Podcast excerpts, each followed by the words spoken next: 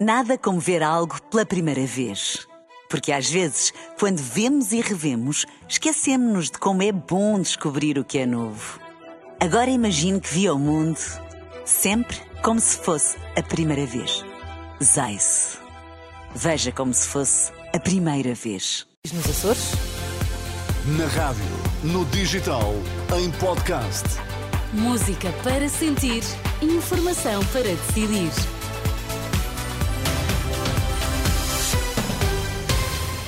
Ora, vamos lá arrancar mais uma semana, segunda-feira, 19 de fevereiro. Bom dia, Sérgio Costa. Bom dia, Inês. Está um bocadinho constipado. Quais são os destaques às sete desta edição das 7? Chegou o dia do frente a frente Pedro Nuno Santos, Luís Montenegro. Sondagem dá vantagem ao PS em tempo de polarização política. Abusos na Igreja. Grupo Vita entrega modelo de imunização às vítimas. Então, e no Desporto, bom dia, João Fonseca. Inês, bom dia. Benfica pressiona Sporting após goleada ao último classificado. Continuamos com temperaturas altas previstas para hoje. Nesta altura temos o Porto com 11 graus, 12 já em Lisboa e também em Faro.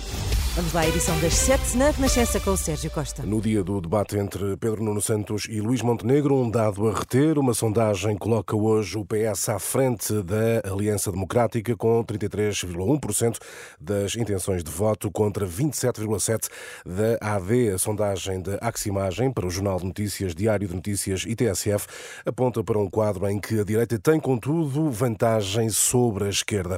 Está marcado para as 8h30 da noite o frente a frente entre os líderes dos dois maiores partidos. Já nos debates deste domingo, a Iniciativa Liberal acusou Montenegro de falta de ambição em matéria de redução de impostos. Rui Rocha defende que a proposta da coligação não é suficiente para a transformação de que o país necessita e dá mesmo um exemplo. Alguém que tem 40 anos de idade e que ganha 1.500 euros brutos por mês. Hoje em dia, com a proposta do PS do Orçamento de Estado, essa pessoa paga de imposto antes de deduções 211 euros por mês e o PSD retira 5 euros por mês esta proposta e nós retiramos 109 euros. Na resposta, o líder da AD devolve a crítica de falta de ambição. Montenegro considera redutora a proposta da Iniciativa Liberal para o IRS. A proposta uh, do uh, Rui Rocha, da Iniciativa Liberal, tem uma ênfase especial apenas na taxa do imposto. A nossa quer que as pessoas paguem menos impostos, mas quer olhar para uma franja etária da população, os jovens, e dar-lhes argumentos para eles ficarem cá. No outro debate da noite, Mariana Mortágua acusou o PAN de não ter coerência ao ter acordos com o PS no continente e com o PSD na Madeira. Na resposta, Inês Sousa Real lembrou que foi o Bloco de Esquerda que provocou a instabilidade política ao chumbar o orçamento em 2021. O endividamento das famílias portuguesas quadruplicou desde 2015 em 2023. Foram mais de 140 milhões de euros em empréstimos concedidos às famílias em 2015. O total foi de 32,6 milhões de acordo com o Diário de Notícias, que cita dados da Pordata, os portugueses endividaram-se mais para cobrir despesas de saúde e educação. Em terceiro lugar, surge o setor das energias renováveis. Está desenhada uma sugestão de modelo de imunização para compensar vítimas de abusos sexuais na Igreja. O documento é entregue esta tarde à Conferência Episcopal Portuguesa. Em declarações à Renascença, Ruth Agulhas explica que a proposta do Grupo Vita acolhe algumas ideias de modelos de reparação financeira de outros outros países europeus, mas que tem em conta a realidade nacional. A proposta que nós vamos apresentar não é uma réplica de um modelo A ou B de outros países, acaba por ter aqui ideias-chave de diferentes esquemas, diferentes modelos. É, é para nós um modelo que nos faz sentido, tendo em conta a nossa realidade, tendo em conta a natureza também das situações que nos têm chegado Ruth Agulhas, em declarações a Liliana Monteiro, o Grupo Vita recebeu até ao momento oito pedidos de indenização de pessoas com mais idade que relatam casos com eh, décadas. Uma luta urgente, a FENPROF apela aos professores para que recorram à Justiça para conseguirem reinserção na Caixa Geral de Aposentações. Hoje mesmo, a Federação Nacional dos Professores entrega ações em todos os tribunais administrativos e fiscais do eh, continente. O Partido Popular volta a ter maioria absoluta na Galiza, é já quinta maioria absoluta consecutiva nas eleições para o Parlamento Galego. Mesmo assim, o PP de Alfonso Rueda perde terreno em relação ao ato eleitoral de 2020, passa de 42 para 40 deputados. Já o Bloco Nacionalista eh, Galego consegue mais seis eh, deputados. Tempo agora para o desporto. João Fonseca, o eh, Benfica, saiu a golear o Vizela e pressiona o Sporting. Leões que jogam mais logo, 8 em quarto da noite, em Moreira de Cónegos, com o Moreirense, e terão de triunfar para igualar os encarnados que ontem, com várias alterações no 11 inicial, bateram por 6 a 1 o Vizela. Fizemos um excelente jogo, mas temos um calendário apertado, por isso alteramos o 11 inicial. Demos descanso a alguns jogadores e outros tiveram minutos para aumentarem os seus índices e a sua forma. É importante fazermos isso.